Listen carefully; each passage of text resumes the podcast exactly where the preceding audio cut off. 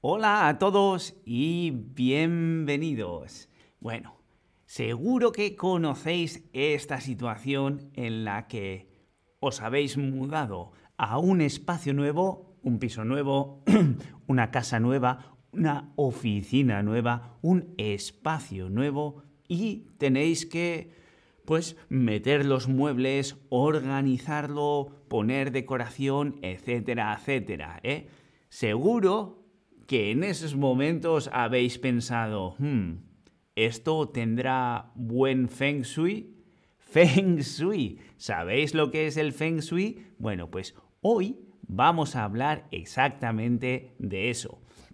Pero claro, no todo el mundo cree en el feng shui. Algunos piensan que esas cosas en verdad son cuentos chinos que dicen en España. Imagínate, un reloj dañado, un reloj que no tiene, digamos, pila, entonces está parado. Un reloj dañado hace que se pare la energía, la energía del espacio en el que está el reloj. Y eso influye en el estado de ánimo de quienes viven en el lugar. ¿Crees que es verdad? dices, absolutamente. Dicen, bueno, puede que sí, que influya algo, o dices, venga, hombre, esos son cuentos chinos.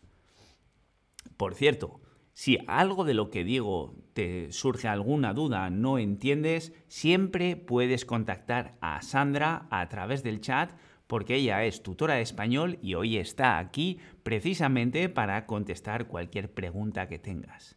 Bueno, como veo, las opiniones referentes a lo que de verdad influye el feng shui están muy dispersas, son muy dispares, algunos dicen que sí, otros dicen que, bueno, no sé, puede, y otros dicen que absolutamente no. Bueno, aún así voy a contaros lo que es el feng shui porque es una filosofía china ancestral, es decir, muy, muy antigua, de más de 3.600 años de antigüedad. Entonces, creas o no creas, hay que reconocer que algo tiene que tener para que hoy en día siga siendo actual después de tanto tiempo. Por cierto, yo estoy venga a decir Feng Shui, pero según he escuchado, la pronunciación original es algo así como Feng Shui. Feng Shui. Bueno, yo voy a seguir llamándole Feng Shui y vamos a continuar. Feng Shui, la palabra en sí se compone de Feng y Shui, que representa dos elementos. ¿Cuáles crees que son estos dos elementos? El fuego y el agua, o el viento y la tierra, o el viento y el agua. Ja, difícil saber, ¿verdad? Yo sé, en el Oriente es muy común utilizar analogías o imágenes de los elementos naturales, cosa que en Occidente no hacemos tan a menudo, por lo tanto nos despista un poco. Pero Feng Shui se compone de Feng y Shui, que son los elementos viento y agua. Feng para viento y agua para Shui. Y tengo que decir que, de hecho, el viento se dice de acelerar el flujo de energía y el agua lo calma. Es por eso que la combinación Feng Shui lo que busca es acelerar la energía en, en determinados lugares y frenarla en otros. Y como muchos sabréis, el propósito... Disculpad un segundo, que parece que el Feng Shui me ha abandonado con el ordenador. Veamos, ahí lo tenemos. El objetivo final de un, buen feng shui es la armonización de las energías dentro de un espacio sobre todo teniendo en cuenta la posición de los muebles y de la decoración. ¿sí? La armonización, es decir, poner en armonía, poner en equilibrio. Entonces, como os comentaba, tenemos la posibilidad de acelerar la energía y de frenarla, acelerándola con el viento, frenándola con el agua. ¿Y qué es esa energía? Bueno, esa energía es el chi. El chi seguro que ya habéis oído hablar de ella, del tai chi, por ejemplo, del chi kong. Bueno, es el chi. El chi es el flujo de energía vital intangible inherente a todo ser vivo. Es decir, todo lo que vive tiene chi, tiene una energía vital en sí misma y es intangible, quiere decir que no se puede tocar. El cuerpo es material, es tangible, los pensamientos no se pueden tocar, son intangibles. Asimismo, cada ser vivo tiene dentro de sí mismo una energía vital, una energía que no se puede tocar, pero que está ahí dentro, y eso es el chi. Como muchos os podréis imaginar, hace 3.600 años, cuando la filosofía del feng shui empezó a desarrollarse, todos los muebles y todos los objetos no estaban hechos de plástico, ni de PVC, ni nada por el estilo. Tenían cosas como madera, tenían cosas como metal y tal vez algo hecho de barro. Es decir, todo materiales que en un momento eran orgánicos. Es decir, aunque sea de una forma muy primitiva, habían tenido vida. Y ese chi, esa vida, esa energía vital que tenían, está, digamos, eh, desarrollada hasta que se convirtieron en un objeto. Y ese objeto tiene una energía determinada, la cual en el Feng Shui se caracteriza con los elementos fuego, agua, tierra, madera y metal. Y cada uno de estos elementos describe un tipo de energía que tiene una, una influencia concreta en el flujo del chi dentro del espacio. Bueno, resumiendo, tenemos un espacio, tenemos el chi, que es la energía vital inherente a todo ser vivo, incluyendo objetos que son hechos de material orgánico. Y esos objetos en sí tienen diferentes tipos de energía, de chi, o em, digamos, la aceleran, la bloquean según qué elemento ha sido del cual eh, se han sido desarrollados. bueno, como veis, es una explicación un poco difícil porque el chi es intangible, no se puede tocar, entonces es todo muy sensorial. Pero lo que seguro que sabéis es el yin y el yang. El yin y el yang también describe qué tipo de energía está en movimiento en ese momento y el yin y el yang describe la dualidad Dualidad viene de dos, dos partes, dual, la dualidad entre la energía del chi y los cinco elementos o entre positiva y negativa. ¿Tú qué crees? Bueno, ya veo que el yin y el yang por lo menos ya lo conocéis todos. Bueno, pues imaginaos, el chi, la energía puede ser positiva o puede ser negativa, pero incluso tiene otras categorías. Puede ser de fuego, agua, tierra, madera, metal. Entonces, según qué característica tenga esa energía, provoca que el ambiente, la energía dentro del espacio esté armonizada, es decir, en equilibrio o no y según dónde pongas un mueble y las características de ese mueble influye dentro de ese flujo.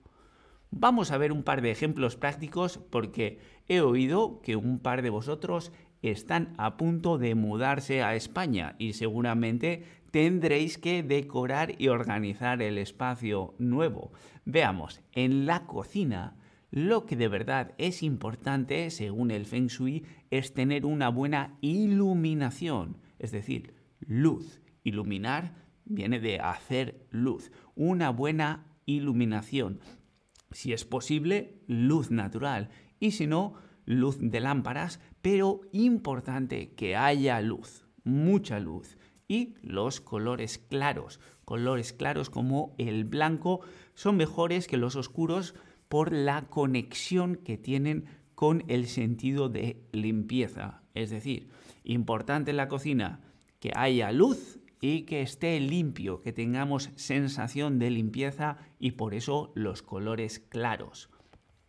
En la sala o salón, sala de estar, que es donde nos juntamos para hablar y para disfrutar de la compañía y de actos sociales, se recomiendan muebles redondos, plantas de verdad, no plantas artificiales, sino plantas de verdad y colores vivos, colores como el naranja o el rojo. Es, el lugar, es un lugar para la comunicación y para un diálogo, digamos, más, más vivaz, más excitante y por eso se busca ese entorno en el que las formas redondas ayuden a la inclusión de todo el que está dentro del espacio y los colores vivos para que la gente esté motivada a hablar. Bueno, qué alegría Maxi de Hong Kong que está muy contento por escuchar cosas sobre su cultura. Bueno, Maxi, espero que estoy diciendo todo de verdad porque yo obviamente no soy ningún experto en Feng Shui o como he aprendido que se dice Feng Shui. Ya dirás si es correcto o no. En el dormitorio, es decir, el espacio en el que dormimos, aquí sí que hay que tener en cuenta el feng shui. Es muy, muy importante. Bueno, como os comentaba, parece ser que hoy la energía dentro del estudio está conspirando contra mí y no puedo pasaros la siguiente diapositiva. Ah, ahí vamos.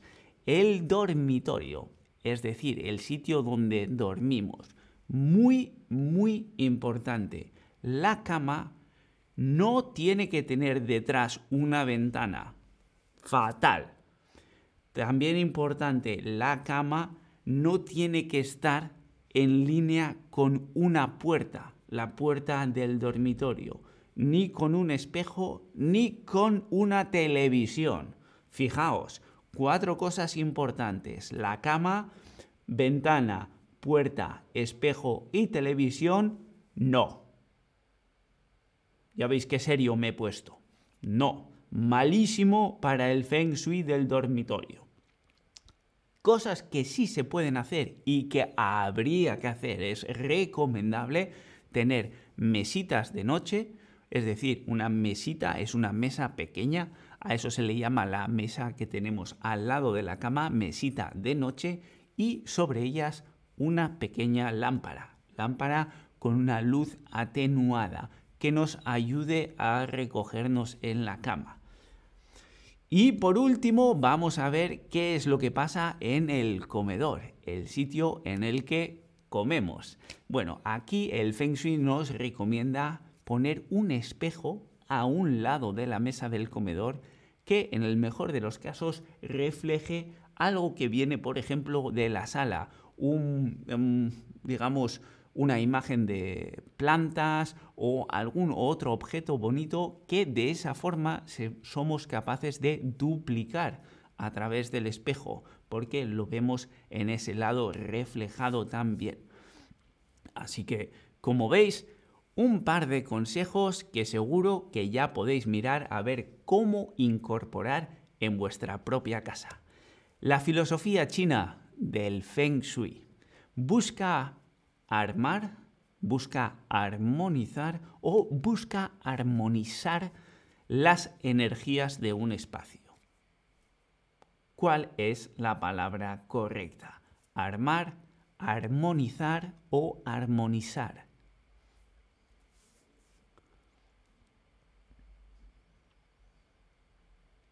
Bueno, la respuesta correcta es la segunda, armonizar, poner en armonía. Armonizar es poner en armonía, poner en equilibrio, que cada uno de los elementos tenga el espacio que le corresponde. Eso es armonizar con Z. Segunda respuesta es la correcta. Ya veo que la mayoría lo habéis hecho bien. Veamos, en mi cocina yo no tengo ni ventanas ni tengo lámparas. Creo que no tengo una buena iluminación, una buena decoración o una buena posición. No tengo ventanas y no tengo lámparas. Así que no tengo una buena iluminación, decoración o posición. Ajá, ajá. Ay, ay, me están entrando todas las respuestas de golpe. La mayoría lo habéis hecho perfecto. Iluminación. Las ventanas permiten que entre la luz natural, las lámparas nos dan luz artificial. La luz ese campo se llama la iluminación. Tener buena iluminación significa tener buena luz. Es decir, lámparas y ventanas, iluminación. Para la sala, salón de estar, lo mejor es utilizar muebles cuadrados y plantas artificiales. ¿Verdadero o falso?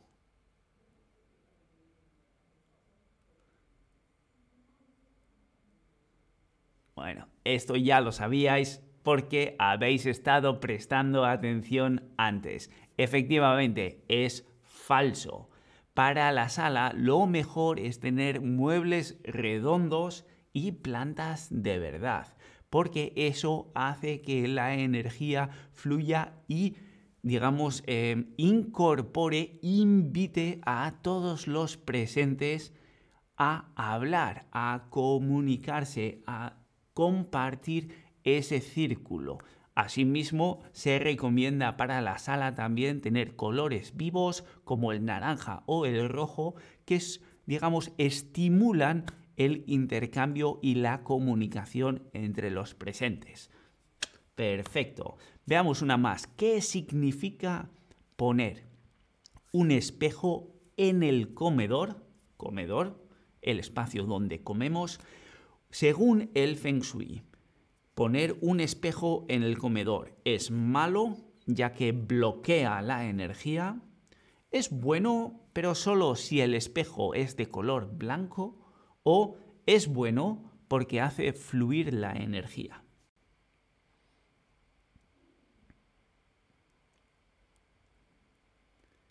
Efectivamente, es bueno y es bueno porque hace fluir la energía. Digamos que abre el espacio porque incorpora cosas que refleja dentro del espejo. No hace falta que sea blanco, puede ser cualquier espejo. Y por último, según el Feng Shui, y espero que aquí hayáis prestado atención de verdad porque esta sí que es importante, según el Feng Shui, ¿qué es importante que tengas en tu dormitorio? Dormitorio, el sitio donde dormimos. Una ventana detrás de la cama, mesitas de noche y lámparas o un espejo y un televisor enfrente de la cama.